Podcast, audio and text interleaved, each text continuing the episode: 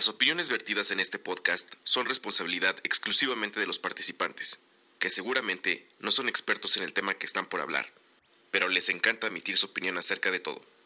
Y aunque estén equivocados, por eso se van a ser responsables de todo lo que digan. Come frutas y verduras. Descubrimos que al cumplir 30 años aún no sabemos nada.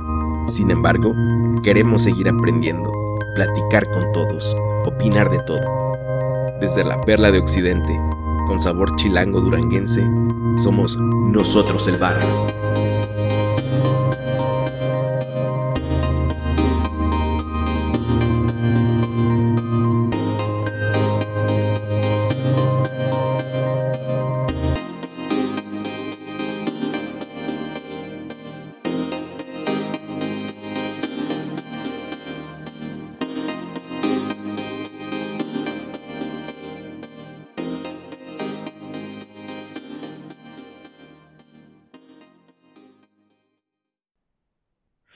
Gente del barrio, bienvenidos a un episodio más, al episodio 110 para ser más concretos, de este proyecto llamado Nosotros Coma el Barrio, o también como lo conoce tu abuelita, NEB NEV.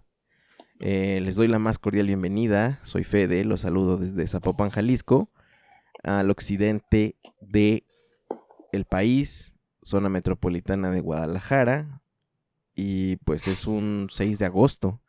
Ya estamos literalmente ya del otro lado de la reja del año. Y COVID sigue pues por ahí, ¿verdad? Haciendo de las suyas. Tenemos estragos. Ha sido una semana brutal en el mundo. Mm, en, México, como siempre. Eh, digo, esto siempre lo digo nada más como marco de tiempo para que sepamos eh, si lo escuchamos en 10 años qué estaba pasando más o menos esta semana hubo una explosión en el Líbano eh, de proporciones bélicas, lo cual la verdad no he investigado bien cuál fue la, la razón, pero vi este como que el mashup de videos y em, la verdad sí, sí, sí me quedé con la boca abierta. Pero bueno, también hubo una, eh, otra, otro evento eh, esta semana que le dio la vuelta, pues no sé si al mundo, pero todo el país estuvo hablando de esto. Y justamente es el motivo por el cual nos reunimos. Y digo reunimos porque tengo dos invitados en este episodio 110 que quiero, que quiero darles la palabra para después hablar qué es lo que pasó. Y después, este, pues ya entramos de lleno al tema. Por cierto, ¿de qué se trata nosotros el barrio? Normalmente eh, era una plática esta temporada entre mi esposa y yo acerca de muchas cosas. Por muchas cosas que también este, hemos pasado, pues ella ahorita no ha podido participar. Pero en resumen sería como actualidad y traumas personales, ¿no? Entonces, eso, de, eso, de eso va este podcast. Bienvenido por si eres nuevo. Em, qué gusto que estés aquí. Y pues bueno, yo quiero presentar por primera vez aquí en Nosotros el Barrio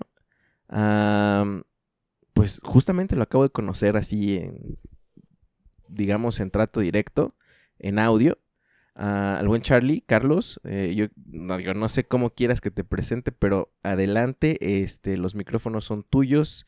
Gracias por estar aquí y preséntate como, como te presentas, así que, que la rolas y así.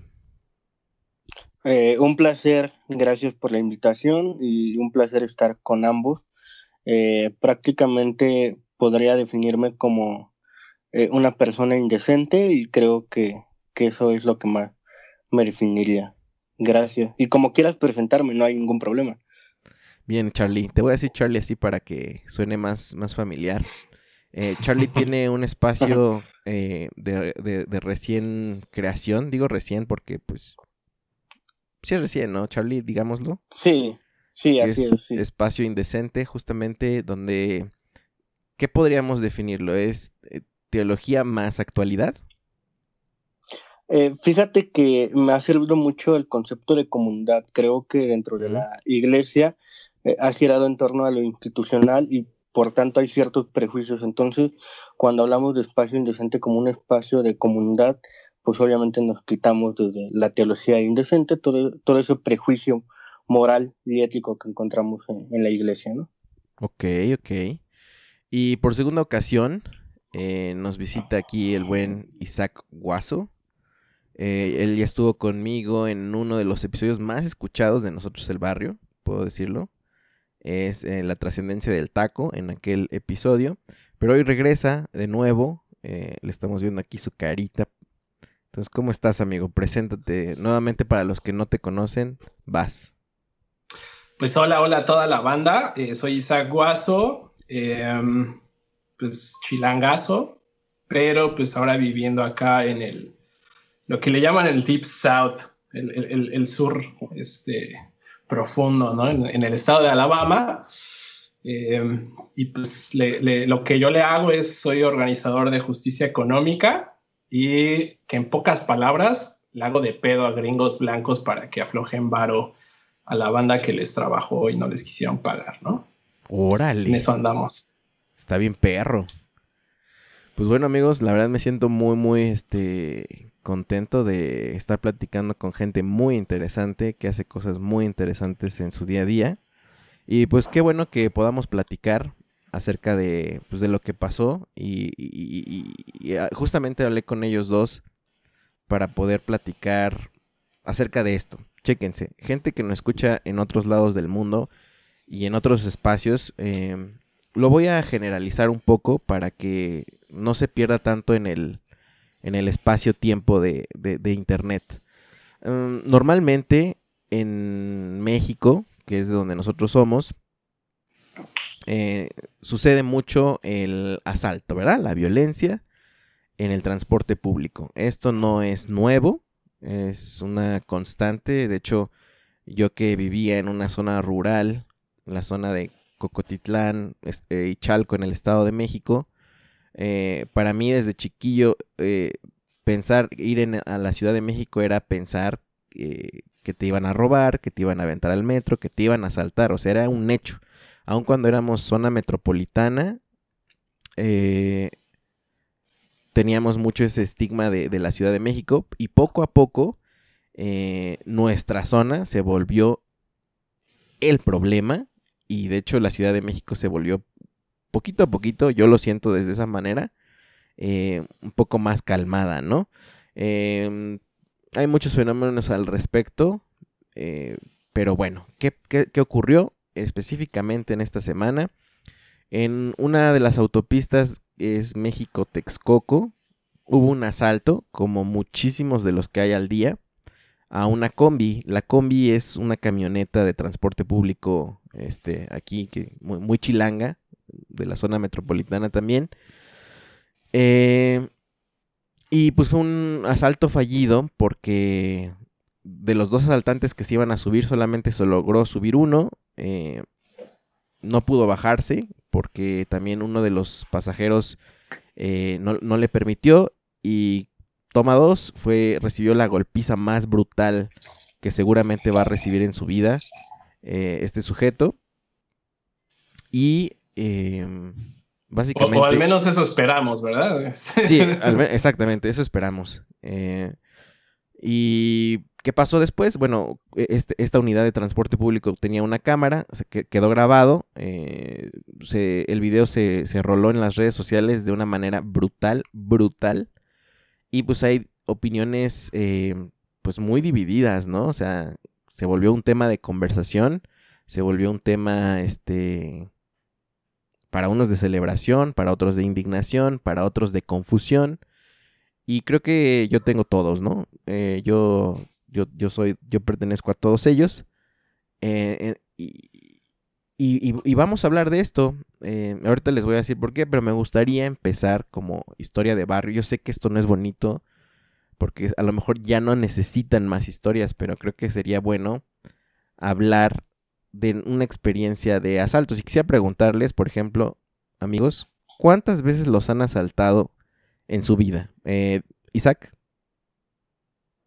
Uy, carnalito, la verdad yo creo que vamos, yo creo que cuando menos unas 10 veces. 10 veces. sí. Damn. Charlie. La neta, te soy sincero, perdí la cuenta de tantas que fueron. Llegó un momento en el que iba en el bachiller 18 y ahí en Escapuzalco y era muy, muy seguido el asalto. Llegó un momento en el que me daba miedo salir a la calle, entonces. Ese es el que está en mero, mero Metro Rosario, cerca ahí, ¿no? No, es el Bacho 1, justamente abajo, Ah, sobre, a- al lado de Panteón San Isidro, entonces al lado de un panteón siempre es común, ¿no? Que aquí en la Ciudad de México, al lado de un panteón, esté súper, súper peligroso.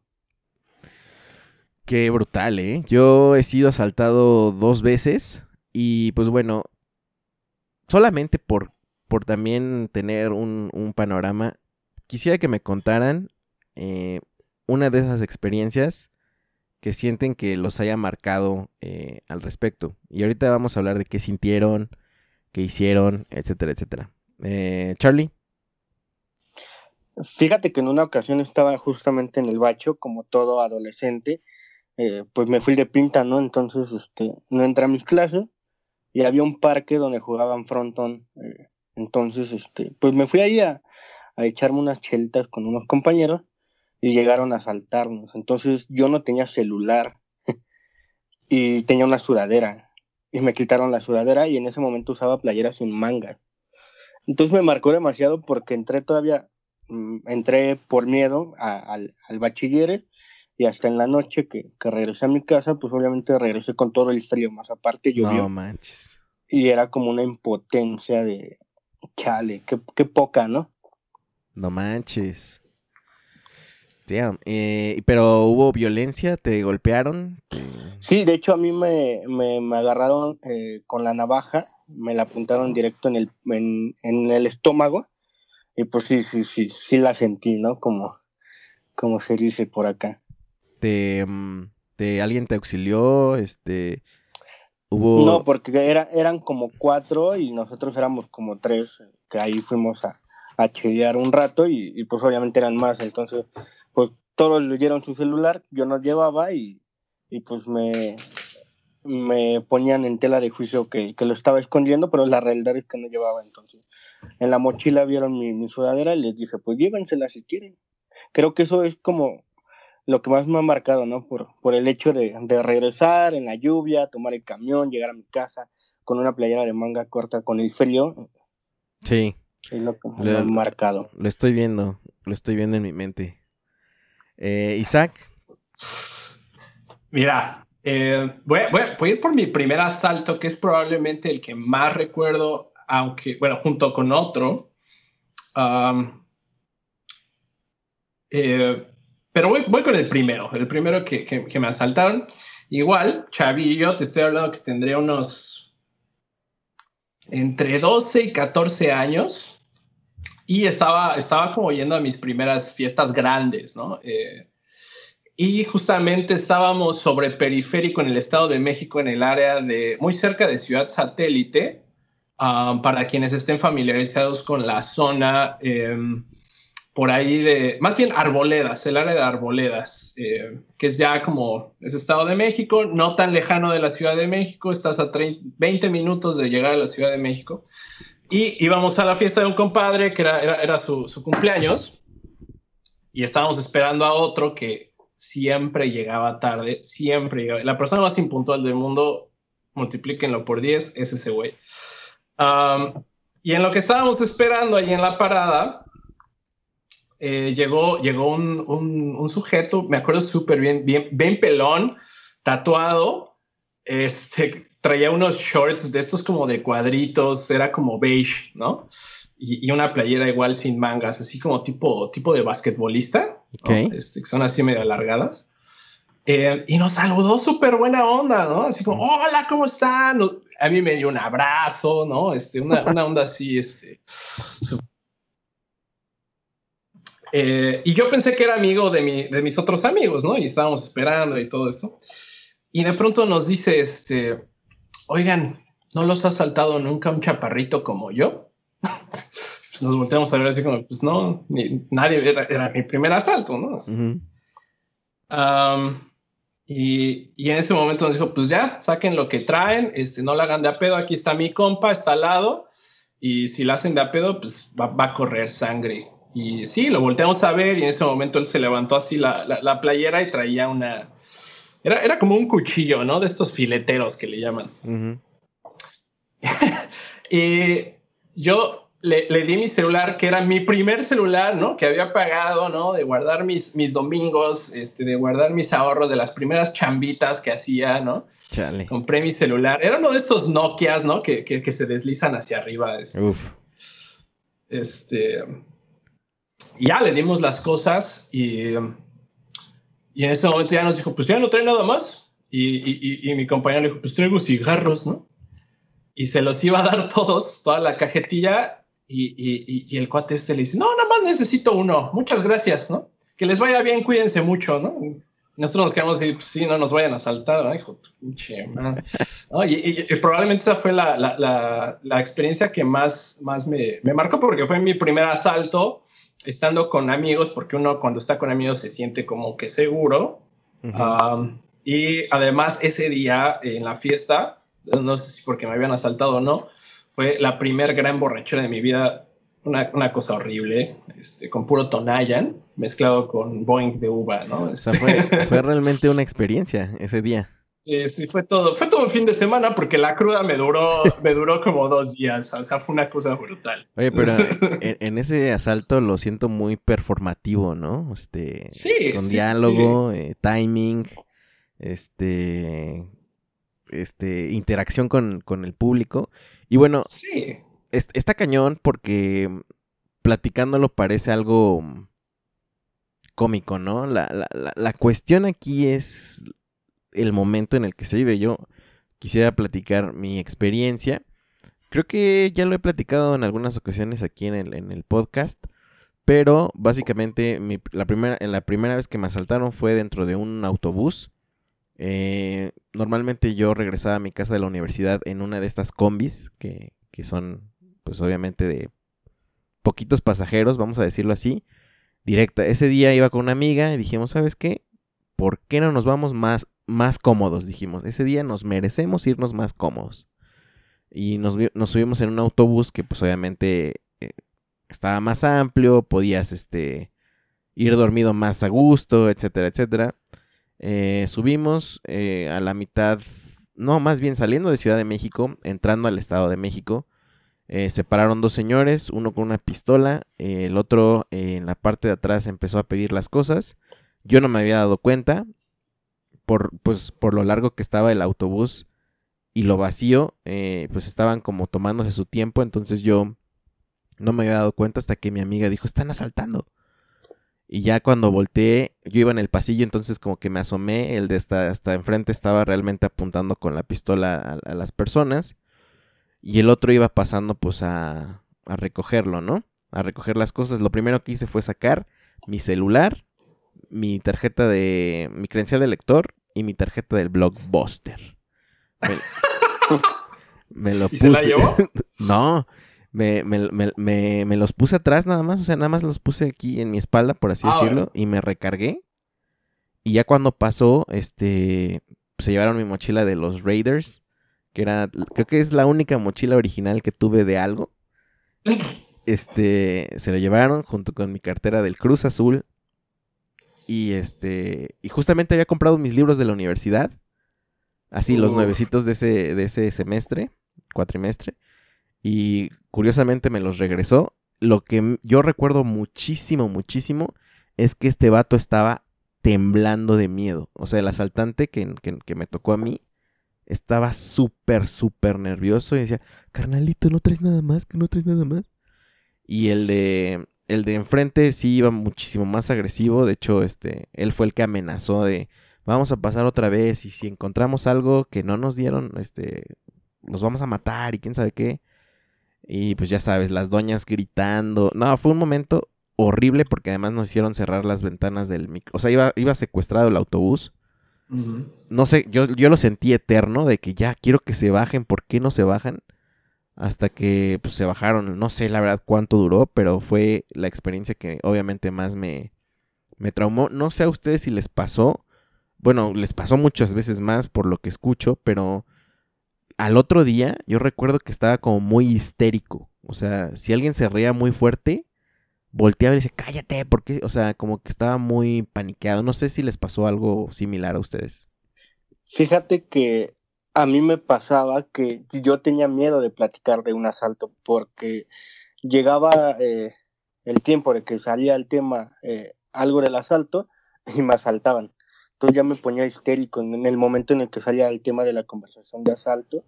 Eh, recuerdo brevemente una situación que yo llevaba, ahora sí ya con, con, todo esto, un celular aparte del que llevas, ¿no? Para, para el asaltante.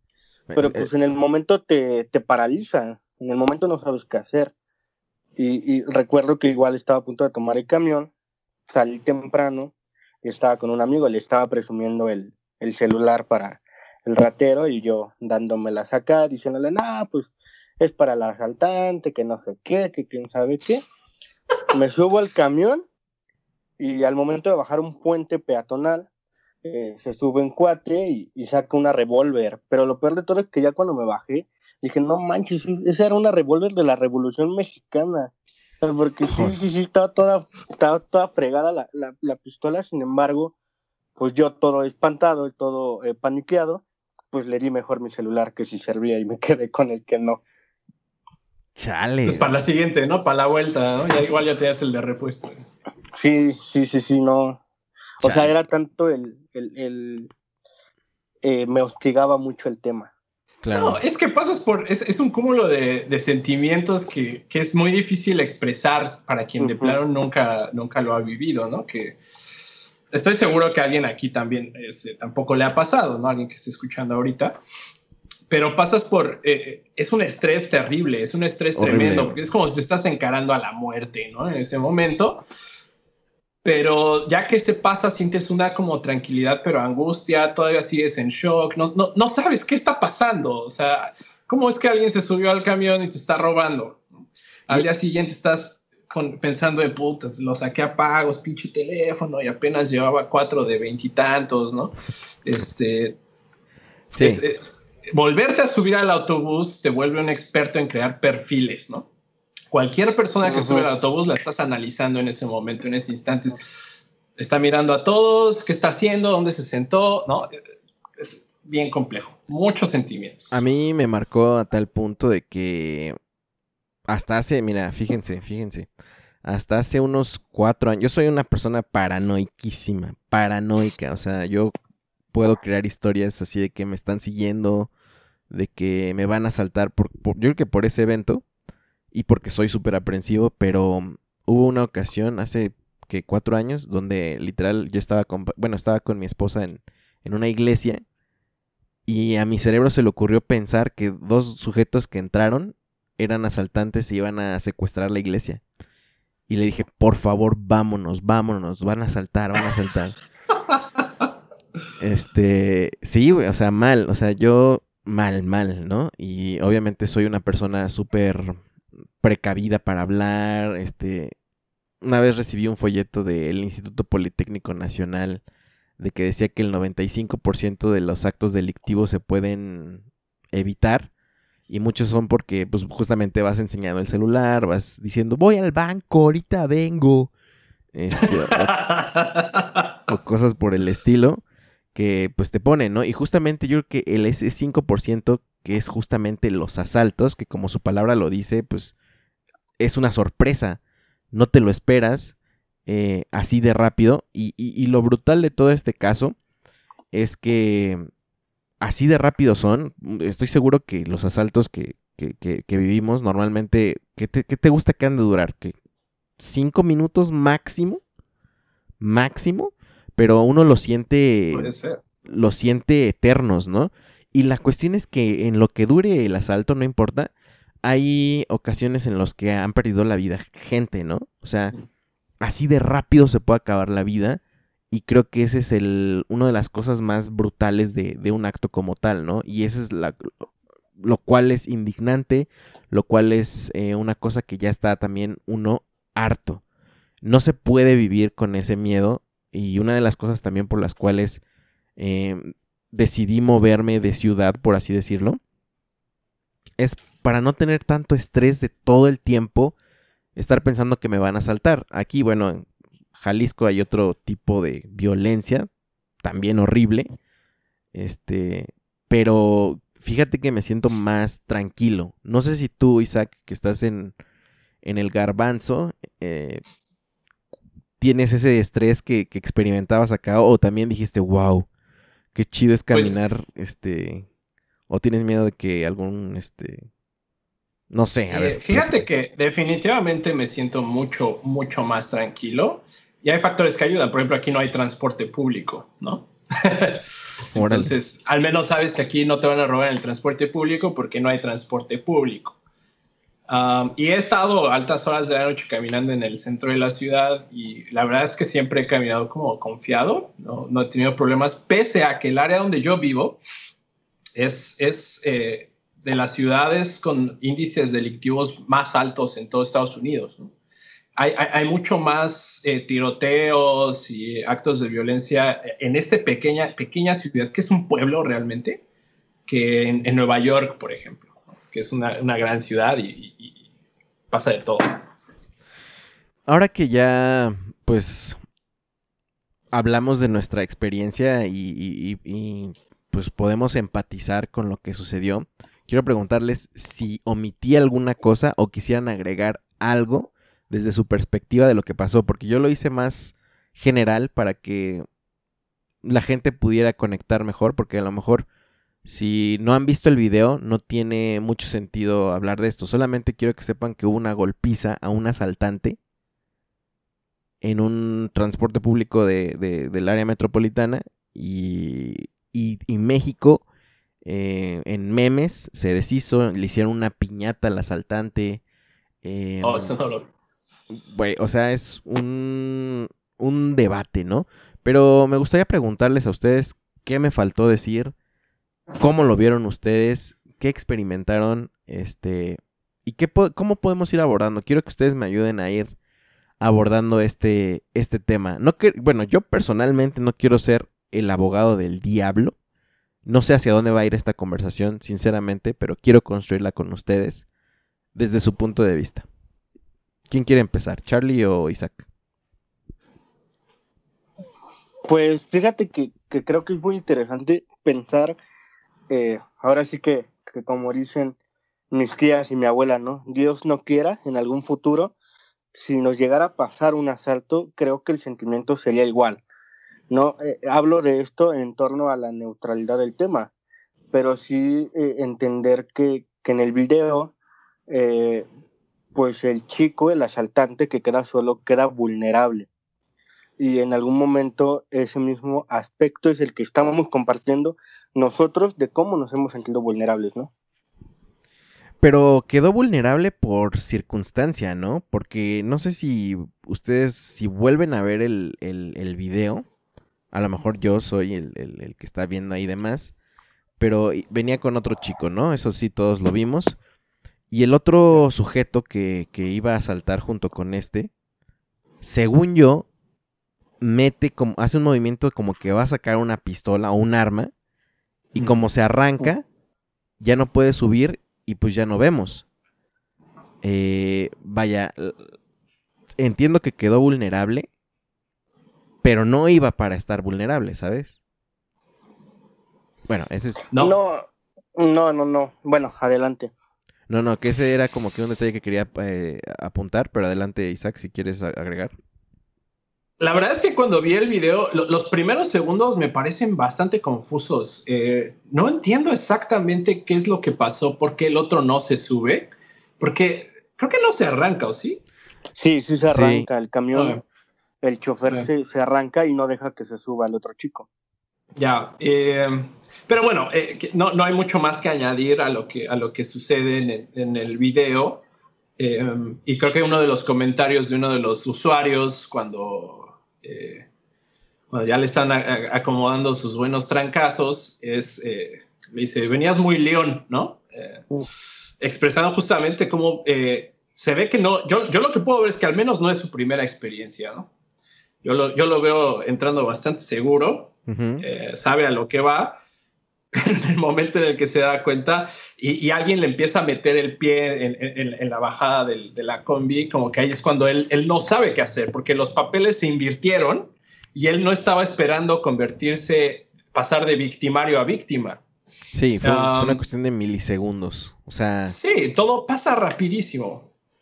Es bien veloz cuando. A mí lo que, lo que me sorprende es la reacción inmediata eh, de irse a los golpes de los, de los usuarios que iban a ser asaltados. Em, digo, me sorprende porque, bueno, si yo, yo normalmente tiendo a, ponerme en el lugar de que yo hubiera hecho, seguramente yo hubiera, me hubiera bajado, así de corriendo. ¿Por qué? Porque nuevamente soy paranoico, seguramente estoy pensando de, no, trae una pistola ahí, la va a sacar, entonces yo me hubiera echado a correr. A mí lo que realmente me sorprendió fue que la reacción fue de, digamos que, no sé cuántos eran, creo que eran punto que si de 10, 9 lo que hicieron fue pegarle. O sea, pegarle, pero fue inmediato, fue algo que nació al instante. Eso también habla un poco de la situación, ¿no? Sí, o sea, algo que hay que señalar es que este no es el primer video que se observa de eh, asaltantes siendo adoctrinados por los usuarios. Este es uno de varios. Al día, además. hizo, sí, sí, y se hizo bien, pues muy mediático, muy rápido, se viralizó de volada, pero no es el primero. Eh. Llevamos años viendo estos videos y sabemos de estos vengadores del, transporte público, incluso eh, en la ruta eh, sobre periférico que va de, pues ahora sí que de la Ciudad de México hacia donde yo vivía, que era Cotitlán Izcalli, se hablaba de un mismo vengador, se sabía de un mismo señor que se subía armado y que cuando la gente, cuando, cuando subían los asaltantes, el primero en disparar era él, devolvía las cosas y se iba. Y la gente lo aplaudía, ¿no? Y eso se sabía. Y la gente, de tan recurrente que son los asaltos, la gente hablaba ya de esta persona. Eh, entonces, esto está hablando de un hartazgo general eh, y que ya, ya, ya, hemos visto en otros videos, de alguna manera nos hemos educado que sí es posible reaccionar y ya de alguna manera sabemos un poco cómo es que hay que reaccionar, ¿no? Y que hay que achicopalar en corto al, a, este valedor, hay que amagarlo porque ciertamente puede tomar, tomar acción. Pero no es el primer caso, entonces de alguna manera eso ya deja un precedente, ¿no? De, de, de, de que si alguien se animó a levantarse y hacer algo, enseguida todos tenemos que reaccionar. cierto, no lo había visto así, pero eh, creo que sí, sobre todo a nivel eh, nacional, eh, creo que para muchos es como algo nuevo, ¿no? Cierto que no es el primer video, cierto que no tiene, no es nuevo esta situación, ha sido de años, pero normalmente cuando pasan esos videos siempre, por lo menos, queda muy local. Yo que vivo aquí en Guadalajara, de repente veo las noticias de Ciudad de México y pues aquí no llegan porque obviamente aquí no importan tanto. Entonces, pero me sorprendió que este video se hizo eh, viral nacional. Entonces, como tú dices, ya fue también un mensaje a nivel nacional de lo que está, de lo que se puede hacer, ¿no? Este, y no solo nacional. Eh, ah, pues aquí, por mi trabajo, me toca convivir con mucha gente de otras partes de Latinoamérica. Y lo primero es que, ah, tú eres, el tú eres mexicano, ¿verdad? ¿Viste lo que pasó allá en México? Que Como, o sea, es un video que sí trascendió ya, ya fronteras. Qué fuerte, qué fuerte. Y, y la neta que. Iba a decir qué pena, pero no creo. Este. Bueno, sí, qué pena. Te, te voy a decir porque yo sí, sí, sí puedo decir qué pena de, de, que lo siento. Porque mm, ayer justo estaba hablando con unos amigos de que estas situaciones me, bajonean cabrón, o sea, cabrón. Eh, y déjenme, o sea, explicar, eh, me, me, bajonea ver la realidad de mi país, ¿no? Porque normalmente yo soy un... Trato de ser un embajador de mi país, que nadie me lo pidió. Eh, de decir que pues México no es el estereotipo del que no, como nos los pintan, que estamos hartos de que se nos estereotipe, etcétera, etcétera. Y en el trabajo convivo con alguien con, con que, que, no quiere venir a México por nada del mundo, por esa situación. Y muchas veces yo he estado de, no, mira, pues la verdad es que lo que tú consumes en, en Netflix, en todo eso, pues es mentira la mayoría de la gente somos buenos, pero ver que es una realidad constante y, y pues diaria, me bajonea, o sea, me, me regresa a la realidad de, de, que pues no está tan bien. No sé, no sé cómo decirlo amigos, pero creo que el asalto en la combi y la golpiza que se le da es un resumen de todo lo que está mal en México. Y la reacción, claro, en, cadena de, todo. Eh, todos nos metimos al juego. Yo voy a, o sea, voy a confesarlo que cuando vi otra vez el video, más bien, cuando vi por primera vez el video, eh, normalmente yo te digo, sudo así de que, güey, voy a ver un video de un asalto, qué horror. Y además no sé por qué le di play. Creo que porque ya estaba así súper trendy. Dije, pues algo pasó. Estaba súper, súper nervioso. Cuando vi que cómo acabó, yo sí sentí, dije, ma, qué chingón, güey. Qué chingón, qué, qué bueno que se le dio. Después, eh, no había visto yo el otro, la otra parte del video, donde lo, lo avientan a la, a la calle y, lo desnudan. Y fue ahí cuando me pregunté, ¿neta está chingón? Em, y lo único que pude em, pensar fue en una situación, ¿qué situación tan miserable tuvo que vivir para atreverse a asaltar, ¿no? Pero ahí es donde me pregunto, ¿soy entonces el abogado del diablo en este caso? No, y ahí es cuando ya consulto a ustedes y vine a ustedes para saber qué, qué piensan, qué pensaron ustedes, etcétera. Fíjate que hay algo muy importante que mencionó Guaso, que es entender esta dinámica de, de relación víctima-victimario, que es algo que, que se repite constantemente aquí. Y yo compartía en la página de Instagram de Espacio Indecente un emblema de una página que se llama Ignacio en Deconstrucción, que decía, no hemos entendido nada de este sistema que nos jode a los más jodidos. Y yo creo que la esencia principal del video es que todos somos parte de este sistema que nos jode. Y en el video yo, yo sí lo vi muchas veces porque había muchas interrogantes. De hecho, el asaltante amenaza con sacar la pistola y no la saca. Y luego también menciona que su hija está en el hospital.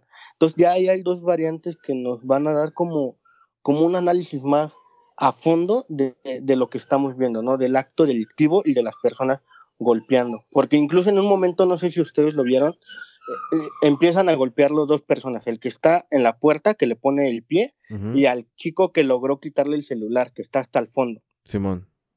Después, los otros, las otras dos personas, como ya mayores de edad, eh, se añaden a, la golpiza, ¿no? Como que también hay una interacción ahí de, de qué hacemos, ¿no? Lo golpeamos, no lo golpeamos, y pues ya se da toda la imagen que vemos, ¿no?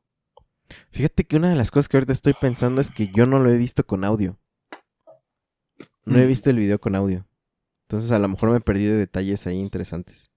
Sí, el audio, el audio es bastante interesante. Eh, y, además, este, estas eh, nuevas versiones, ¿no? Hablando de los memes que salieron, donde ponían música, le ponían la novena de Beethoven, que, inmediatamente uno lo remite a la naranja mecánica y a los drogos con la ultraviolencia este, eh, de, de, Stanley Kubrick, ¿no? Yo lo vi con Linkin Park.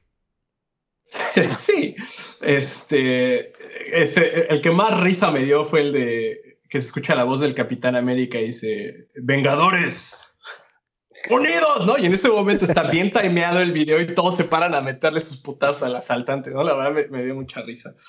Pero, pero sí, bien como lo comenta Charlie, yo creo que sí es, sí es digno de tomar en cuenta las variables. Y yo también, la verdad es que sí me pongo en, en, el, en la postura del abogado del diablo también, Em, como dice esa canción de, ¿quién la canta? El Aragán, creo. Eh, él no lo mató, ¿no? Este, fue el medio, la sociedad, sus padres, sus amigos, la necesidad, ¿no? Eh, ¿Qué sabemos de, de, este señor? Ya sabemos su nombre, ya sabemos que subió a saltar y que le metieron la putiza de su vida, pero no sabemos más allá y tampoco nos hemos dado como, como a la tarea de investigar qué es exactamente lo que hay detrás de esta persona y qué es lo que lo está orillando a, este acto, ¿no? Eh, recuerdo, recuerdo una conferencia escuchando al magnífico Javier Sicilia, donde empezaba a hablar sobre la violencia y cómo estamos todos en México y que hace, hace eco a lo que acaba de decir Charlie, que realmente todos somos parte de este sistema de violencia. Diariamente estamos este, consumiendo violencia. La serie más vista en Netflix México es la serie de Narcos, ¿no? totalmente, todo el tiempo estamos consumiendo violencia. Este es el pan nuestro de cada día. Aquí nos tocó vivir y, eh, como decían en, un post en Facebook, ¿no? Es, este, es una jungla allá afuera y aquí ya se trata de la supervivencia, se trata de sobrevivir. Somos sobrevivientes de un sistema económico y cultural que de por sí ya es violento, que nos está llevando a reaccionar de la única forma que sabemos hacerlo, que es a través de la violencia. Además, no sé si están, bueno, supongo que ya lo pensaron, pero ¿qué, qué, qué incongruencia en cuanto a este sistema que están hablando, si, si lo hablamos un sistema económico. ¿Quién viaja en una combi? Normalmente la gente de clase baja, que no cuenta con un transporte, digámoslo así, vamos a, a, igual voy a generalizar, ya sé que no todos, pero normalmente quien viaja en transporte público pues es la banda que vive al día, ¿no? qué incongruencia es que la banda, la misma banda, se suba a despojar de sus pertenencias a lo que puede venir siendo su vecino, ¿no? Eh, su, su, igual. O sea, tampoco estamos viendo como de que el asaltante se fue a la zona más rica a despojarle de, lo que le sobró a los ricos, ¿no? Eh, o sea, está asaltando a su mismo estrato. Lo cual a mí, ahorita que estoy escuchándolos y estoy pensando, me pareció una paradoja y que creo que es el resultado de un sistema económico pues bien atorado. O sea... Eh, sí económico, pero también es que eso que está diciendo, e, es, imposible encontrarnos a nosotros mismos en el otro, ¿no? Ver, vernos reflejados en otras personas ya parece algo imposible. Eh, eso queda para las historias bonitas que te enseñan en la iglesia, para las buenas fábulas que lees en quinto grado, en, tus libros de español en la primaria, pero realmente, ¿cuándo nos hemos visto reflejados en el otro? Estamos, eh, yo me acuerdo que mi mamá me decía eh, que para que yo pudiera ser alguien en la vida, tenía que estudiar si no, no, no, era alguien en la vida, ¿no? y no era muy buen estudiante, entonces mamá te fallé, perdón, no soy nadie en la vida. Em, pero eh, hoy parece, ¿no? Que, que, para que tú seas alguien en la vida necesitas tener un buen teléfono, necesitas tener un buen coche, necesitas vestir ropa bonita, necesitas... Todo gira en torno a lo material, todo gira en torno al consumo, todo gira en torno a la, a la mercancía, al fetiche, ¿no? Del que, del que Marx nos advirtió. Entonces, este, pues eso nos deshumaniza por completo y nos impide poder vernos reflejados en el otro.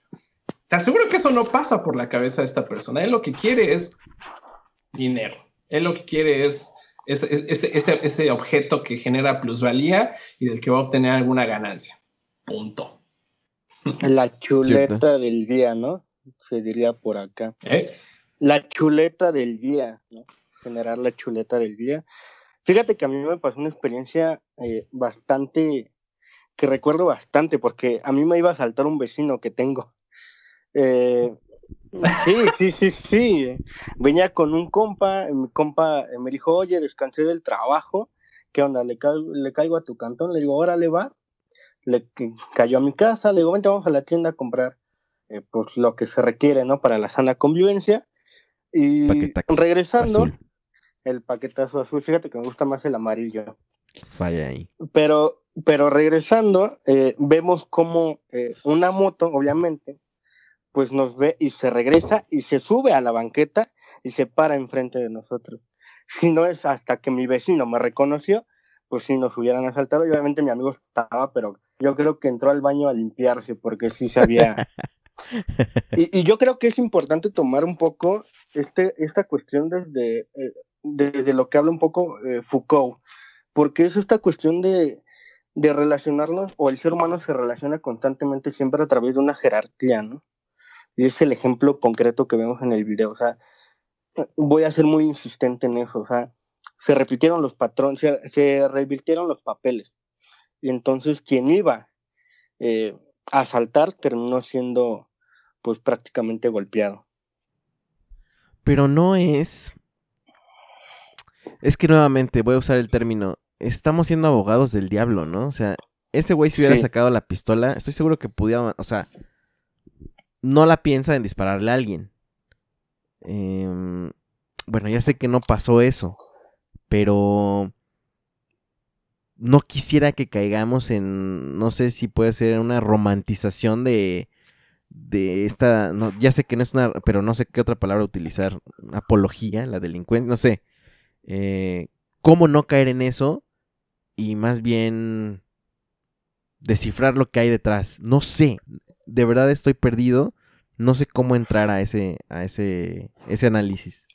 Es que sabes que yo no sé en qué, en qué momento eh, nos hace pensar que si el asaltante hubiese sacado el arma y asesinado a, uno de los que iban en, el, en la combi, es algo negativo, pero sí es algo positivo ver a cinco güeyes madrearse a un vato.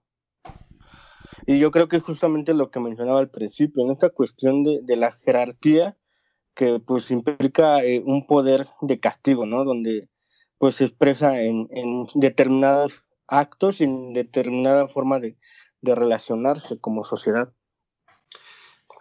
Mira, aquí no, o sea, eh, vámonos, vámonos simples. Lo que hizo este sujeto estuvo mal. Sí. Está mal, está cometiendo un delito, está atentando éticamente, eh, eh, está, está cometiendo un acto atroz, ¿no? el problema es que en este país, como en muchos otros, hay mal o se hace el mal porque se puede hacer el mal y porque no hay tampoco una consecuencia al respecto. Em, yo estoy muy seguro. Sí, yo estoy muy seguro que posiblemente de todos estos casos de asaltos que hay videos para aventar para arriba, si hubiese una consecuencia eh, legal, jurídica, con un sistema judicial eficiente, posiblemente eh, el resultado hubiera sido otro. Eh, ¿no? tendríamos que tomar justicia por nuestra propia mano. Eh, pero estamos en una situación donde hay impunidad, donde cuando, cuando denuncias un delito se queda en papeleo, pierdes todo tu día, eh, la gente te dice, mire, mucho, mire, joven, la verdad es que pues no, no creo que podamos hacer mucho, ¿no? Y, eso a dónde lo deja uno. Eh, pero no, no, es un acto de romantización. Yo, yo creo que es totalmente condenable lo que hizo este sujeto y el compañero que parece que la libró. Em, lo que hicieron las personas, incluso ahí podemos debatir, pasarnos días enteros hablando de si estuvo bien, estuvo mal. Yo creo que esa tampoco es la respuesta ideal. Eh, no. La violencia no creo que se apaga con violencia, al menos en este caso. Em, pero, eh, eh, o sea, al final, tampoco creo que estuvo bien, ¿no? Meterle la, la, tranquila de su vida. Igual que tú, yo soy de pensar en todo tiempo que hubiera hecho yo. Yo, yo, yo soy bastante miedoso para, para meter las manos, soy, soy terrible, hubiera estado pensando en la pistola también, pero lo que sí es cierto es que yo no me hubiera tampoco puesto a decir, ya saben que ya estuvo, ya sepárenlo, ya, ya, ya va mejor que se lo lleve la... No, tampoco lo hubiera hecho, sinceramente. Em, lo que también es cierto, ya con esto me callo porque estoy hablando mucho, em, es que sí tenemos una estetización por la violencia. Em, y, basta ver las respuestas de la gente. Qué bueno que se lo hicieron, ojalá lo hubieran matado. Eh, y, además esto disparó un montón de videos. Eh, estaba viendo un video de un, asaltante que igual lo agarran, lo tiran, lo desnudan, lo golpean. Alguien llega con gasolina cuando ya el tipo está en el piso y se la avienta y alguien le prende fuego. La policía está ahí, pero no pueden hacer nada. El tipo está en llamas. El famoso linchamiento, ¿no? Exactamente. Em, e, eso tampoco, o sea, ¿por qué estamos llegando a esos extremos? Eh, un arma, nos encontramos hoy armas que están cubiertas de oro, que traen pedrería. Eh, las espadas de la antigüedad, si lo piensas, siempre fueron artículos bien bellos, ¿no? Que señalaban tu poder incluso económico. No nada más es un arma, pero aquellas herramientas que son para construir. El, ¿Cuándo has visto una hoz? ¿Cuándo has visto un martillo con un, con un mango de oro? ¿No? Parece ser que aquellas eh, creaciones que son para construir no pueden ser tan estetizadas como lo son las herramientas para matar a la gente. Damn. Qué, qué deep. Y miren, quiero, quiero comentar esto para después hacer otra pregunta. Eh, al parecer, lo que voy a decir es una fake news. Fake news. Eh, noticia falsa, digámoslo así. Eh, por lo tal, les pido que no tomen en cuenta como verdadero esto, sino como una suposición. Llegó una nota que según decían que al tener un video donde se ve claramente cómo estos sujetos golpean a, esto, a, llevarlo prácticamente a, pues, no sé, destruirle el rostro, no sé. Y mm, eh, como también no tenía un arma, eh, no logró el cometido, etcétera, etcétera, como dice Charlie, se volvió la víctima, podía proceder legalmente para una demanda. Y que muchos abogados empezaron a acercarse a la familia para decirle, anímese, vamos a ganar este, este caso. Y que la demanda había sido por dos millones de pesos a, a los que le propinaron la, pues, la madriza de su vida. Y que según esto ya los habían localizado porque esta gente compartió en sus redes lo que hizo. Entonces era muy fácil proceder. aparentemente esto no fue verdad. Pero dije, güey, claro que, o sea, me, me sonó algo que, que sí podrían hacer, ¿sabes? Eh, no sé si ustedes ya leyeron algo al respecto, si pueden, si lo leyeron, si es real o no. No sé si aquí tienen aquí algún una participación. Yo había leído igual eh, noticia falsa que, que, el vato había fallecido. Entonces. Sí, esa lo vi hace rato, de hecho. Ajá, que ya se le había dado por el choque. Pero no, no se sabe. Y es, es lo mismo, ¿no? La, la, cómo se va desvirtuando la información de una manera mm, brutal que, que es lo que vemos reflejado solamente en redes sociales. A mí me gustaría rescatar un poco de lo que Guaso dijo sobre, sobre la carencia de un, de un buen funcionamiento del poder judicial, ¿no? O sea, prácticamente aquí también podemos ver la ausencia de lo que es la obligación del Estado, que es brindarnos seguridad a nosotros como, como pueblo y, eso es algo terrible. Lo que sí, eh, no sé si sea noticia falsa, pero supe que, que el asaltante eh, es de, de, una de las colonias más pobres que la, es Chimalhuacán. De hecho, yo estuve trabajando en, esa casi para llegar a Chimalhuacán. Eh, estuve como pastor un buen rato por allá y pues obviamente sí, e, el contexto es brutal, pero y bueno, la, la ausencia de, de, una seguridad digna para el pueblo está lejos de serlo.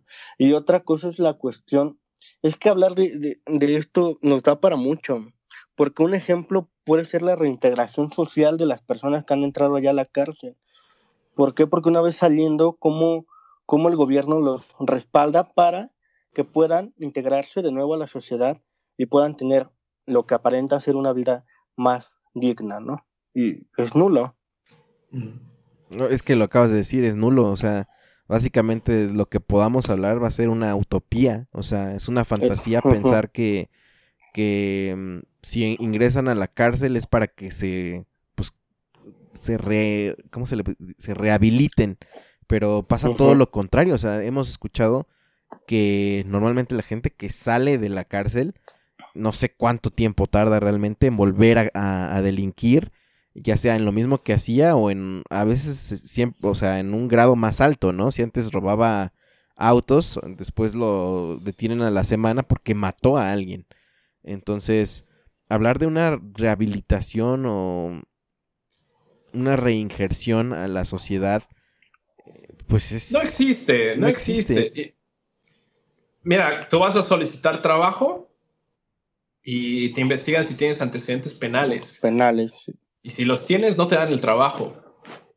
¿De qué trabajas? ¿De qué vas a vivir? Además, estuviste años sin ser en lo que este sistema llama ser productivo. No estuviste productivo por tantos años, eso te afecta en, tus ahorros, porque además estar en la cárcel es carísimo. Tengo, tengo un amigo que está ahorita en prisión. Saludos. Eh, eh, y la familia, la familia ya que ha perdido todo porque tienes que pagar tu seguridad adentro, tienes que pagar por las visitas, que debería ser un derecho humano, pero es lo mismo, o sea, es, estamos en un estado fallido donde hay una violación a los derechos humanos de maneras estratosféricas. No tenemos garantías de ningún tipo, no tenemos seguridad social, no tenemos estabilidad económica, no hay nada. Y súmale una pandemia. Súmale una pandemia. Claro. La, situación eh, está bien cabrona. O sea, está cabroncísima. Y esto, es, un video que se hizo famoso. Pero yo estoy seguro que vamos, esto, esto va a ser mucho, va, a crecer. Vamos a ver mucho más delincuencia porque va a haber mucha más gente perdiendo trabajos, va a haber mucha más gente que tiene hambre, va a haber mucha más gente que ya se contagió de este virus y que no tiene que hacer más que recurrir a estas cosas. A ver, ¿qué es lo que lleva a alguien? Eso obviamente ya es un supuesto, amigos, porque ya sé que ustedes no tienen la respuesta de experiencia propia, creo. Pero ¿qué es lo que lleva a alguien a asaltar? Porque les voy a decir una cosa, amigos. Yo pasé por pobreza también. Las situación estuvo muy cabrona. Pero jamás mi opción fue delinquir, ¿no? Ya sé que no voy a hablar de mí como este el reflejo de todo México, no, no, no. Pero según ustedes, ¿qué es lo que lleva a la gente a decir? Yo sé que hay desesperación, yo sé, yo sé he visto también gente desesperada llegar a decir, le barro su calle y me paga lo que quiera. O sea, hay una opción, pues.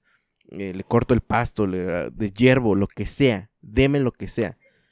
Eh, ¿qué, es lo que lleva a delinquir, amigos?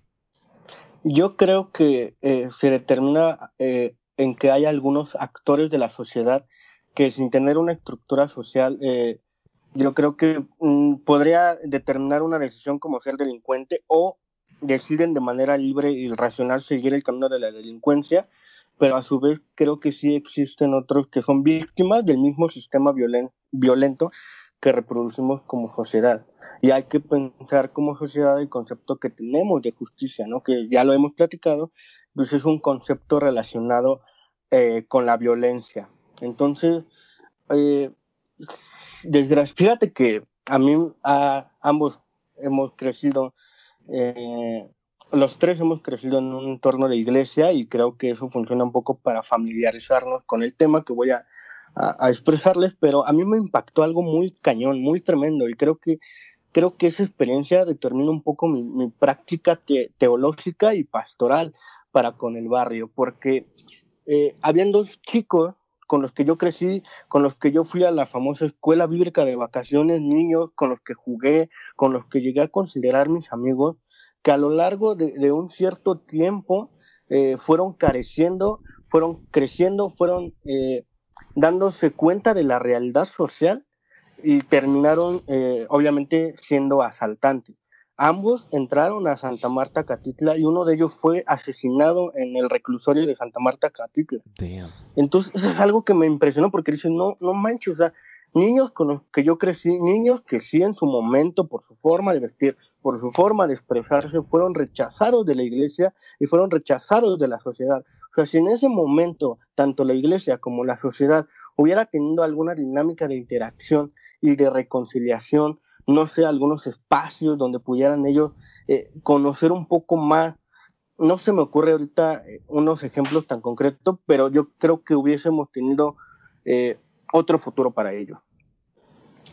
Yo creo que lo que mencionaste necesita estar en este podcast porque aquí nos estamos enfrentando a un tema de interseccionalidad donde operan diversos factores porque generalmente quienes pensamos que cometen este tipo de actos delictivos son las personas pobres, son las personas eh, eh, pues de abajo, ¿no? Pero no nos olvidemos, ¿no? De la cantidad de, asuntos delictivos que cometen las grandes empresas, que cometen, eh, yo, una vez fui robado por policías, ¿no? claro las multinacionales, ¿qué es lo que hacen? Llegan a tu país, roban los recursos naturales y nadie está diciendo nada al respecto. Ellos son igual de, victimarios en este sistema como lo es el señor que se subió a la combi a robar. ¿Y por qué no les estamos diciendo nada? No nada más, no nada más está operando entre la gente pobre. Es un asunto que trasciende la clase. Es cierto. Eh, Fíjate, perdón, Guaso, que te interrumpa, pero yo creo que eso es un buen ejemplo. Ah, yo retomo mucho, no tiene nada que ver, pero sí, eh, la famosa guerra del narcotráfico de Felipe Calderón. ¿Por qué? Porque lo que se nos mostró, y creo que Sergio González habla un poco de ello en, en este, este libro que se llama Campo de Guerra, que lo que se nos muestra es eh, personas que por la industrialización fueron eh, quitadas de sus terrenos, personas del sector agrícola que terminaron siendo parte de, de, de estas, este, de estas tierras del narcotráfico y que en esta guerra estas personas, familias que se dedicaban, que no tenían otra opción, fueron asesinadas y se mostraron como, como narcotraficantes. Ese, ese podría ser un buen ejemplo. Sí, y, eh, eh, o sea, volvamos a lo mismo, es un asunto de... Que, que, donde intervienen asuntos hasta de raza, si lo quieres ver así.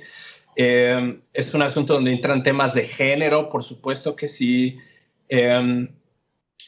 Pero aquí, eh, y, eso, es, eso, es, una falla también en el sistema educativo eh, desde casa, pero también el sistema educativo que es carente en, muchas de nuestras sociedades en Latinoamérica y en otras partes del mundo.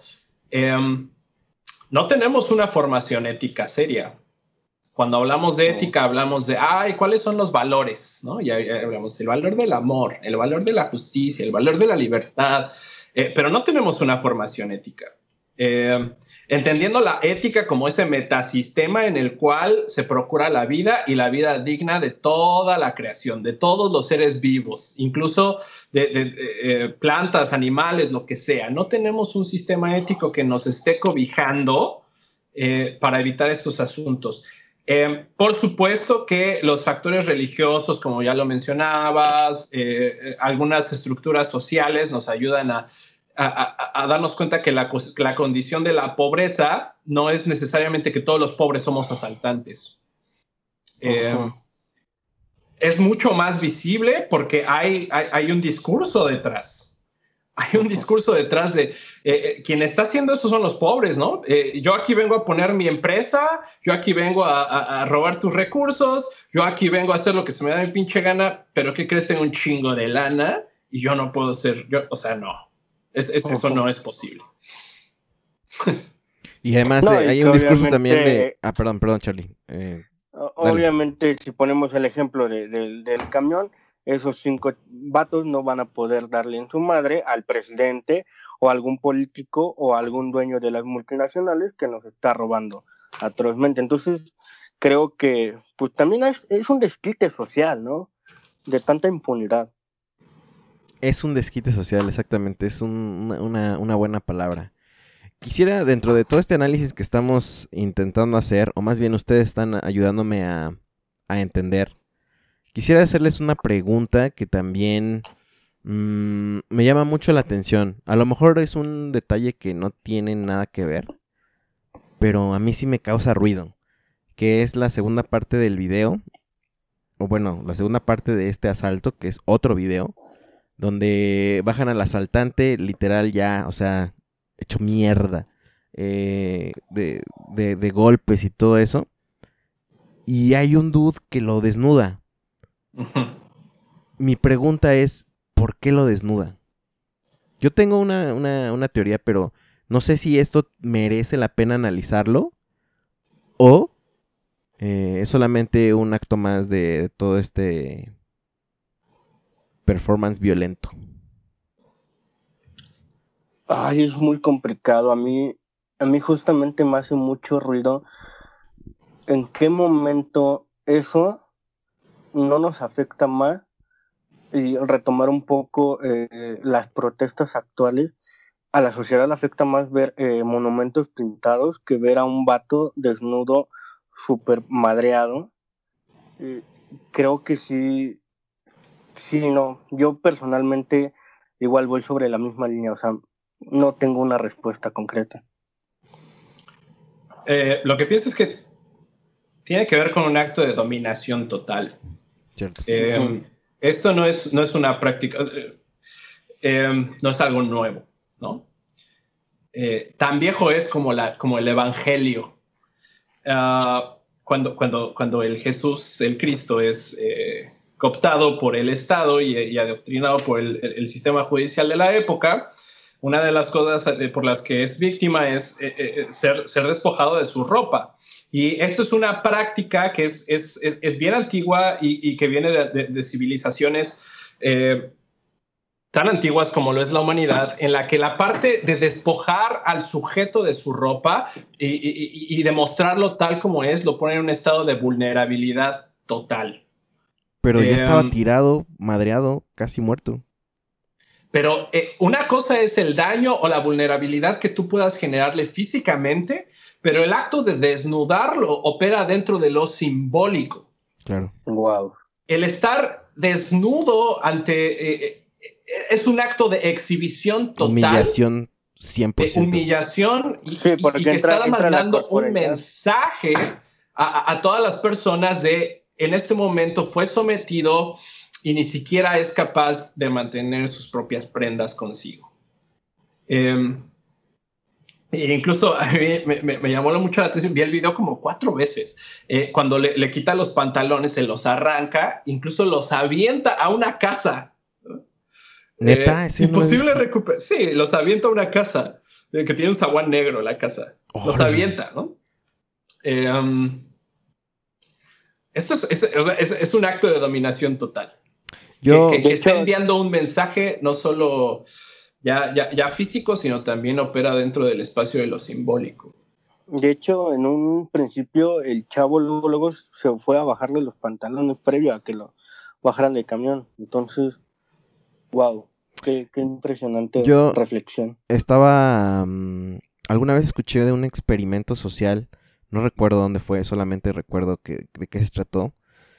De una morra que mm, eh, se desnudó en una plaza, eh, digámoslo en el Zócalo, ¿no? Se desnudó y se puso un cartel y que decía, hazme lo que quieras. Y ella se quedaba inmóvil, ¿no? Em, y entre eso, hazme lo que quieras, incluía, pues, lo que quieras, ¿no? O sea, tanto, pues, no sé, podría ser tocarla o inclusive mirarla, no sé. Pero dice que la banda em, empezó a, a, rasguñarla, así, y luego a este, escupirle, y luego a este, pegarle, después a, o sea, violentarla, güey, a tal punto que acabó súper mal. Pero creo que es cuando o bueno, no sé, e, e, este, este, este acto me, me, me, me, recordó que, pues también lo que es el ser humano, ¿no? También, este acto para mí habla de una condición del ser humano de cómo cuando ve a alguien débil, se siente con el, o desprotegido, se siente con el derecho de violentarlo solamente porque lo, percibe como débil o desprotegido. Cuando no es, una, no es una obligación violentarlo, ¿sabes? O sea, no es como... Yo creo que, perdón, pero si no se me va la idea, pero yo creo que sería interesante analizarlo un poquito también desde la sociología de la violencia, porque todo eso que mencionas va en torno un poco a ese comportamiento social. Chimón. Sí, eh, ahora, ahora que Charlie estaba, estaba ahí mencionando al, al sacrosantísimo Michel Foucault, Dios lo tenga en su gloria, este, pues eh, él, habla del poder, ¿verdad? Y, del acto de dominación y esta relación que hay eh, de la dominación y el poder por encima o, en relación estrecha con la sexualidad.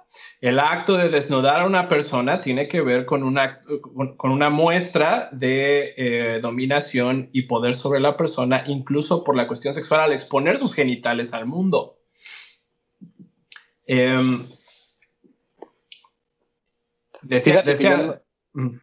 Fíjate, que yo, no la había, yo no la había visto de esa manera que mencionas y, es muy impresionante porque responde eh, en cierto punto a, a todo esto, ¿no? Que, que pues es eh, el meme que se ha generado a través de, ver a una persona desnuda.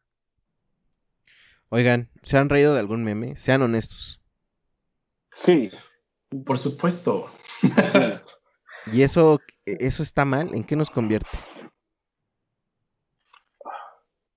Nos convierte en consumidores de... ¿De entretenimiento? De, entretenimiento que está basado en, la desgracia. En la desgracia, exacto. Ah, exacto, exacto. Em, ya, incluso lo que pasó en Beirut, hay memes. Hay memes de eso. Y eso no es un acto que tiene que ver con, este, con, violencia directa como, como, o, algo que nos afecte tan cercano como un asalto en la combi. Es una desgracia completa, pero hay memes al respecto. Eh, yo creo que sí opera, yo sí hay, creo que opera un asunto cultural de la mexicanidad, que tampoco es que, así, que, que, opera así no quiere decir que está bien. Eh, pero es un asunto de, del sabernos capaces de podernos mofar de lo que sea. Eh, um, el ejemplo concreto es lo que acaba de pasar en Oaxaca con la cuestión de la comida chatarra, eh, que se oh. prohíbe a la venta de menores de edad. Y creo que eso es un avance, eh, en especial porque somos un país que ocupa un gran índice de obesidad. Y tomarnos y mofarnos de, de, de esto México sí, sí, diría yo, es un país bastante memero. Yo a veces me digo, ¿cómo, cómo es posible que ni en segundos, sino en microsegundos, la banda ya haya generado eh, memes virales de una forma impresionante? Moriría, moriría por ver una estadística de, cuál es el país que tiene la mayor respuesta en, memes eh, a, cualquier cosa que suceda. ¿no? Este, sé si ya existe ahí una estadística, pero eh, no tengo pruebas, pero tampoco tengo dudas de que México está cuando menos en el top 5 de, los países este, de mayor respuesta en memes, ¿no? Sin duda. Em, pero eso nos convierte en malas personas. Tampoco lo creo así. Em, simplemente eh, nos, no tengo una respuesta, pero eh, sé que eso me convierte en una mala persona. Tampoco lo veo así. Eh, pero sí, eh, también debe haber en nosotros la capacidad de reflexionar eh, qué es lo que está pasando y, tenemos que tener una respuesta también seria y concreta y una respuesta específica a lo que está sucediendo. Es que es tan complejo el tema que no sé hacia dónde empujarlo como una conclusión como tal, porque creo que no la hay, o sea, y digo, hablando de, pensar en, pues en buenas intenciones y buenas ideas, se nos puede ir el, día, el mes y, todo eso, pero no sé, no sé qué, mm, qué podría ser un buen proyecto para mm, enfrentar esto, porque como dicen, eh, eh, esta pandemia está destrozando economías familiares y seguramente nos vamos a enfrentar a más de este, de este, de este tipo de casos y casos donde pues no, no, no, no dé para un meme, o a lo mejor sí, pero donde la gente se indigne porque pues va a haber violencia, eso es lo que va a haber. Entonces, ¿qué hablar? ¿Qué, qué podemos concluir? ¿Qué podemos destacar? ¿Qué podemos... ¿Cómo, cómo vamos a... ¿Qué, qué hacer? Estoy perdido en este tema. Fíjate que eh, yo creo que, retomando un poquito lo, que mencionaron, como seres sociales siempre nos vamos a ver involucrados eh, en toda esta dinámica. En cuanto a qué podemos hacer, eh, sí me gustaría retomar un poco esto desde mi experiencia personal, sin, sin usar tantos conceptos, porque pues obviamente cuando creces en el barrio eh, aprendes eh, a interactuar y a comprender un poco más la realidad, ¿no? Eh, algo que mencionó Guaso, lo cual es muy importante, es el hecho de no romantizar la delincuencia, ¿no?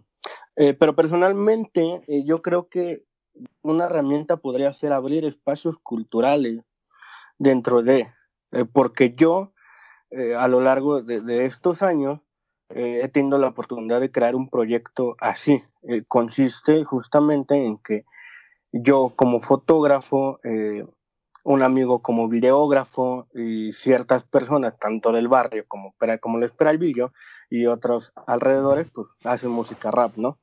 Eh, personas que no han tenido oportunidades, que no han tenido educación, personas que eh, en este sector que vemos podrían haber dedicados a la delincuencia. Entonces, nosotros hemos llevado la iniciativa de que a través de lo que nosotros hacemos, crear esa comunidad y sacar adelante desde lo cultural eh, a los jóvenes, eh, unirnos entre todos como gente de barrio. Y si tú ves eh, nuestras páginas en todas las redes sociales, pues vas a ver la calidad que ya estamos manejando y las puertas que se nos están abriendo no solamente para nosotros como colectivo, sino para las personas. Incluso ellos se han sentido agradecidos porque pues a través de su talento simplemente, o sea, no tienen sin educación, sin educación previa, simplemente saben rapear y o, rapean o, asaltan. Es así de común. Entonces, pues crear estos espacios culturales creo que sería importante y dentro de la iglesia más. ¿Por qué? Porque la iglesia sí influye en entornos eh, de barrio. O sea, la gente tiene un respeto hacia la figura eclesiástica tremenda. Y si la iglesia se involucrara más en, en, crear estos espacios donde, no sé, pudieran haber canchas de fútbol, de básquetbol, pero interactuar, no evangelizar, creo que los jóvenes podrían decir, prefiero irme por el lado de, de, dedicarme al fútbol, al básquetbol, al voleibol, a rapear, a esto. Creo que eso podría ser una opción desde lo que yo he vivido. Híjole, yo ahí me hace mucho ruido que la iglesia tenga parte eh, o que quiera llegar a hacer algo ahí porque nuevamente veo todas las malas prácticas de el rechazo de este lo que no le parece no o sea luego luego lo condena y lejos de ayudar, es, es una, ¿cómo te puedo decir? Sí, ya sé, o sea, dijiste que sin, sin, sin el afán evangelizador, pero es que creo que, mm, o sea, la práctica, práctica real de una iglesia que hace eso siempre es meter su agenda, sí, exactamente, su agenda evangelizadora. Entonces, a mí me causa un ruido eh, esto. Yo sé que eh, está bien intencionado, yo sé, yo sé, yo sé, yo, yo he estado en esas campañas. No, no, no, y al contrario, o sea, yo por, por eso, yo, yo personalmente me tuve que salir de la iglesia, fue otros factores que influyeron, pero, pero la verdad, de, de, de, darle mi, esfuerzo a, a, un sistema burocrático a poder responder de manera concreta a cinco o cuatro personas, prefería hacerlo. Yo, ¿sabes qué? Ahorita yo estoy pensando en un proyecto, bueno, yo sé que no es el, es más, no sé su trasfondo, pero este, el Valle del Mamado y Barra de Praderas. Me parece Sin miedo al éxito, papi. Sin miedo al éxito, eso, limpio. Eso es fabuloso. me, parece un excelente espacio donde él mismo, este Paul, eh, trae este chip, ¿no? De que yo quiero echar, que quiero que los chavos que vengan acá, este, dejen el vicio, vean que pueden, este, pues, tener otra vida, ¿no? Yo sé que también depende de la, pues de la decisión final del individuo, pero eh, entiendo también la parte de abrir espacios culturales para, para mostrarte una ventana de que hay otras cosas. Lo que yo me quedo pensando es, al final del día también vas a seguir teniendo hambre en una situación tan difícil como la que vamos a empezar a notar, ¿no? O sea, sí, yo voy a ir a tomar fotos, yo voy a ir a rapear, pero voy a llegar a mi casa y voy a seguir viendo que mi mamá, mi papá, mis hermanos tienen hambre. Claro.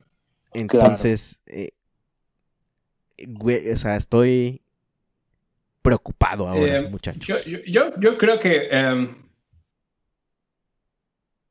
tenemos que apuntar hacia asuntos de legislación, que como lo decías antes de que empezáramos a, a grabar este podcast. Ninguno de nosotros somos expertos en ese tema. Yo no tengo ni la más remota idea de asuntos de, legislación.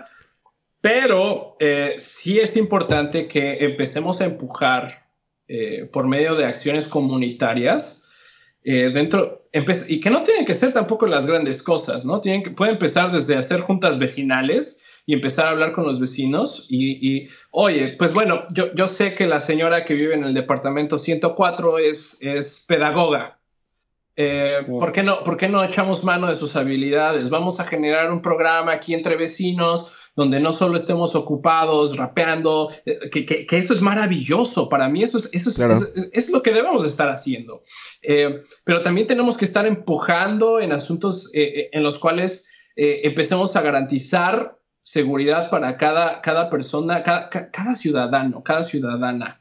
Em, realmente la, cuestión de la organización comunitaria en nuestro país está, no, existe. Parece ser que nos han cortado las manos o que estamos en una cuarentena desde antes de que la pandemia empezara.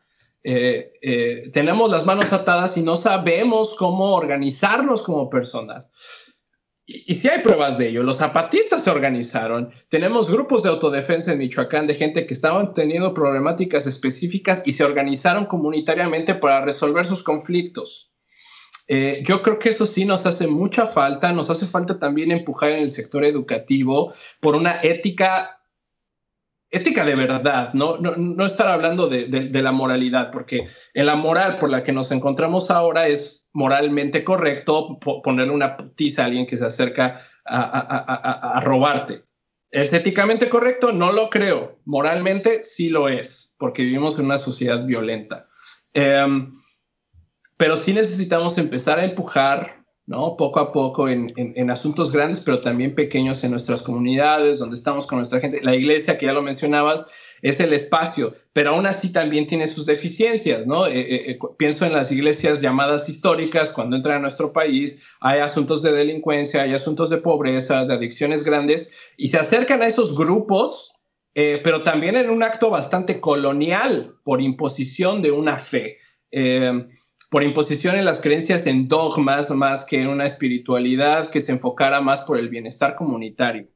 Eh, por eso es que la gente que nos está escuchando, ¿no? Este, eh, ojalá, ¿no? Empecemos a generar iniciativas en las que nos vamos eh, organizando como comunidades para resolver las problemáticas específicas y tenemos gente talentosa, tenemos gente que sabe, eh, eh, en la Ciudad de México es increíble que con tantas universidades, con tantas facilidades para estudiar, no estemos aplicando correctamente nuestros, nuestros principios y las cosas que hemos aprendido en nuestra comunidad. Porque al final estamos apuntando hacia obtener buen coche, hacia tener un iPhone 15, no sé en qué iPhone vamos, pero eh, estar apuntando en cualquier mamadilla, ¿no? Que va saliendo y que el mercado nos ofrece y, y no estamos pensando en la vida y la calidad de, la misma. Esto significa, querida gente del barrio, que mm, si usted quiere ver menos episodios violentos de asaltos, solamente quiere decir una cosa y que con estas autoridades totalmente ausentes, un sistema de justicia que pues también está inexistente, lo único que creo que podemos concluir es que se va a tener que ensuciar sus manitas. Donde usted vive, gente del barrio. Em, ¿Cómo? No sé. Usted encuentre la manera. Em, no sé, de verdad, encuentre la manera, encuentre los aliados con lo que tenga. Una de las filosofías que yo tengo, y por eso se llama el proyecto Nosotros el Barrio, entre otras cosas, es hacer lo que te gusta con lo que tienes y en este caso creo que es ayudarle a la gente o a nuestra comunidad o involucrarnos con lo que tenemos. No se preocupe de que no tiene dinero de más, pues no pongas a lo mejor una hora de su tiempo en en algo que usted considere que le hace falta a su colonia, porque no le voy a decir qué hacer, ¿no? Este, esa es mi conclusión. Pero yo quiero escucharla de ustedes, amigos. Y por poner un ejemplo, eh, estoy pensando en la Organización Popular Francisco Villa de Izquierda Independiente, que están eh, ubicados en Iztapalapa, en toda esta zona eh, oriente de la Ciudad de México, y que deciden hacer su propia comunidad. se encuentran ante, ante, varias problemáticas, entre ellas la falta de agua. Oye, pues vamos a buscar a alguien que sepa cómo juntar el agua de lluvia y armamos nuestro propio sistema. Y hoy, si tú entras a la comunidad donde vive la, Organización Popular Francisco Villa de Izquierda, eh, tienen un sistema de captación de, de agua pluvial con el que pueden vivir hasta seis meses nada más de la captación de agua de lluvia. Wow. Eh, esto es un ejemplo, ¿no? De, de, cómo hay necesidades, pero lo que no tenemos tampoco es organización, ¿no? Y tampoco pues se vale, ¿no? Estar este, pues no más ahí hablándole y haciéndole al cuento si tampoco estamos dispuestos a, a, ensuciarnos las manos, como ya también lo dijiste, pero también eh, esto tampoco tiene que ser total responsabilidad de nosotros, porque tampoco nosotros estamos generando este sistema de mierda, ¿no? Pero sí, sí, podemos empezar a empujar y a generar educación y a generar eh, comunidades de amor, ¿no? Que este, la tetratransformación está ya medio desvirtuó ahí el concepto del amor y una sociedad amorosa. Usted no haga tanto caso, este, usted busque lo que es el verdadero amor por la gente que está a su alrededor y busquemos vernos reflejados en la otra, en el otro, en quien está al lado, en la banda, porque pues al final, si yo no estoy bien, pues mi vecino tampoco va a estar bien, carnal. O sea, y, también, ¿no? O sea, antes de, tirar la primera piedra, eh, tratemos de ver la, pues el cuadro completo, ¿no? Charlie, ¿tú qué piensas? Eh, creo que retomaría el concepto de bien común, ¿no? De manera en la que podemos no estar de acuerdo con el otro, con la otra, pero siempre caminar hacia un bien común. Eh, mencionaban muchos ejemplos muy, muy concretos, ¿no? Eh, en la vecindad de donde vivimos, eh, platicar, conocernos. A veces simplemente llegamos del trabajo, cerramos la puerta y no queremos saber nada de la vida, ¿no? Conocernos un poquito más como comunidad. Creo que un ejemplo de lo cual podemos hacer ahorita y ensuciarnos las manos es con esto que ha sucedido de la pandemia, la educación que va a ser a través de, de, este, de Televisa y TV Azteca aquí en México. bueno, hay comunidades que no tienen tele, Vamos entonces a abrir nuestra. Eh, ¿Pero que no Enrique Peña Nieto entregó pantallas? Exacto. Yo tengo una, bro. Ahí, ya tenemos un ejemplo concreto de cómo podemos hacer algo sin meter tanto las manos al fuego. Ahora, eh, personalmente yo en las zonas de barrio eh, he visto, porque he tenido la oportunidad de estar tanto aquí en Peralvillo como en Tapalapa, como en Tacalco, Ecatepec y Nesa, que hay parques municipales, donde estos parques municipales han empezado a desarrollar centros, espacios pedagógicos y culturales. Desgraciadamente, como son proyectos independientes, no cuentan con el recurso económico y por tanto siempre están cerrados. Vamos a verlos, vamos a fijarnos en ellos y si tenemos alguna capacidad de poder eh, aportar algo eh, desde la pedagogía, desde, lo, desde nuestros saberes, acerquémonos y, créanme que ellos lo, lo, agradecerían bastante. Oigan amigos, ahorita me estoy este, dando cuenta que estamos hablando como si ya pudiéramos salir y platicar normalmente. Se nos olvidó que estamos encerrados. Este, bueno, habrá que ensuciarnos las manos virtualmente.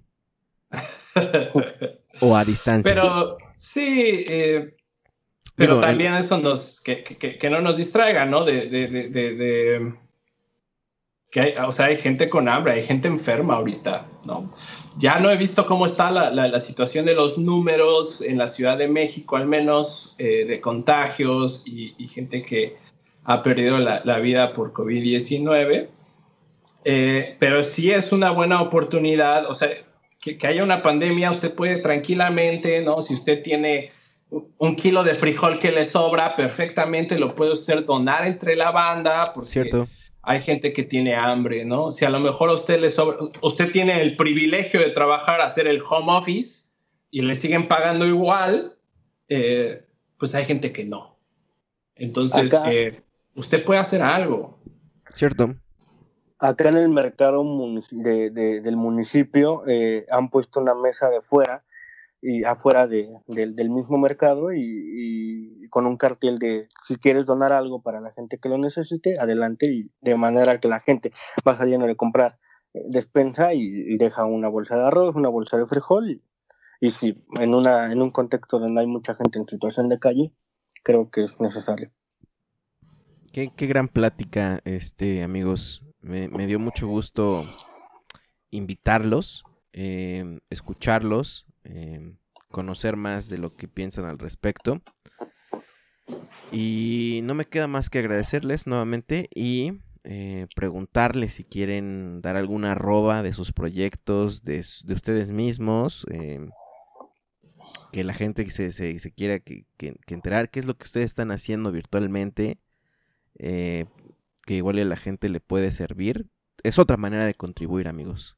Entonces es, es el espacio para que ustedes este, pues den sus arrobas y así. Eh, bueno, eh, en Instagram y en Facebook eh, estamos como Espacio Indecente. Ahí es algo más en torno a, estas nuevas formas de espiritualidad y como ya lo mencionaba, ¿no? el, sentido de, hacer comunidad. Y para los jóvenes que nos escuchan y están interesados en, en poder tener las herramientas para desarrollar sus talentos, no solamente urbanos como lo mencioné, sino estamos abiertos a cualquier otra índole. Eh, en YouTube, en Instagram y en Facebook estamos como, como Black Fever. En Instagram como Black Fever Oficial. Arre, arre. Eh, Isaac. Pues nada, a mí me, pueden encontrar ahí en las redes, en, Instagram, estoy como Link Guaso, Link de mi obsesión con el videojuego de La leyenda de Zelda. Este, Uh, Guaso, mi apellido. Y um, pues nada, eh, realmente yo, yo no produzco muchas cosas individualmente, pero igual dense una vueltecita ahí por el Facebook de Adelante Alabama Worker Center, Centro de Trabajadores. Ahí pues estamos tratando, no sé, no sé si tendrás este, personas que nos estén escuchando de este lado del muro. Claro, de hecho es el eh, número uno de audiencia en Estados Unidos. Fíjense, ¿no? Entonces, este, pues a todas las personas que nos, que nos escuchan, dense una vuelta ahí por el centro. Nosotros somos una organización local, pero eh, podemos eh, referirles a algunas otras organizaciones que les puedan apoyar de cualquier tipo de asuntos, desde robo de salarios hasta asuntos de migración. Eh, dense una vueltecita por ahí, pregunten por, por mí y, pues vemos en qué, les podemos ayudar. Ahí está, banda de California, banda de Illinois, banda de donde más nos escuchan. Ahorita no tengo el, el dato, pero Top One California, este, después... Si hay banda, si hay, si hay banda de Alabama, no sean culitos, contáctenme, necesito amigos, no conozco mucha gente acá. este, contáctenlo, contáctenlos al buen Charlie, al buen Isaac. Muchísimas gracias. Em, ¿Tienen algo más que agregar, amigos? Gracias a ustedes dos por tan increíble plática nocturna. Eh, estuve acompañándolo de un buen café, entonces les agradezco bastante. Aprendí mucho de ambos. No, hombre, pues creo que el caso es el mismo para mí. Sí, pues no, igual muchas gracias y a toda la gente que tuvo la paciencia de llegar hasta el final de este podcast. Eh, y, pues también dejen saber, ¿no? Ahí en sus comentarios, ustedes de qué lado están, si están del lado del abogado, del diablo, como, como algunos de nosotros, o estamos más... Eh, eh, felices por la, tremenda putiza que le pusieron a este valedor. también se vale, pero pues déjenlo saber y este, pues nada, no se queda solo en un video, no se queda solo en risas, también se queda en, en hacer algo para que esto ya no siga pasando. Y esos comentarios pueden ir en arroba nosotros el barrio en Instagram o arroba WE el barrio o we el barrio eh, si tienen Facebook también pueden contactarnos como nosotros como el barrio y ahí este mandarnos sus comentarios. Si nos escuchan en ebooks, la plataforma que les permite poner comentarios ahí, háganlo eh, como de costumbre. Si ustedes lo hacen, saben que yo ahí respondo eh, cuando puedo, muchas veces inmediato, muchas veces no. Pero bueno, episodio 110, amigos. Perdónenme que esta vez no les regale no, ¿por qué no? ¿Cómo le vamos a poner este episodio? Échale su sugerencia, Charlie, échale, échale. Híjole. Mm. Tremenda putiza, ¿no? Wow. wow. No mames. Mejor, el mejor título hasta el momento. Episodio 110 de Nosotros el Barrio. Tremenda putiza. Nos vemos eso, se queda como para el título de otro podcast, ¿no? Este, la tremenda putiza. Pero, con E para que suene como el perro Bermúdez. Tremenda putice. Oh. Cámara banda. Bye. Bye. Muchas gracias por escuchar y descargar este podcast. Mil gracias más si lo has compartido y te has suscrito a todas nuestras redes. Nosotros el barrio te lo agradecemos y te respaldamos. Hasta la próxima.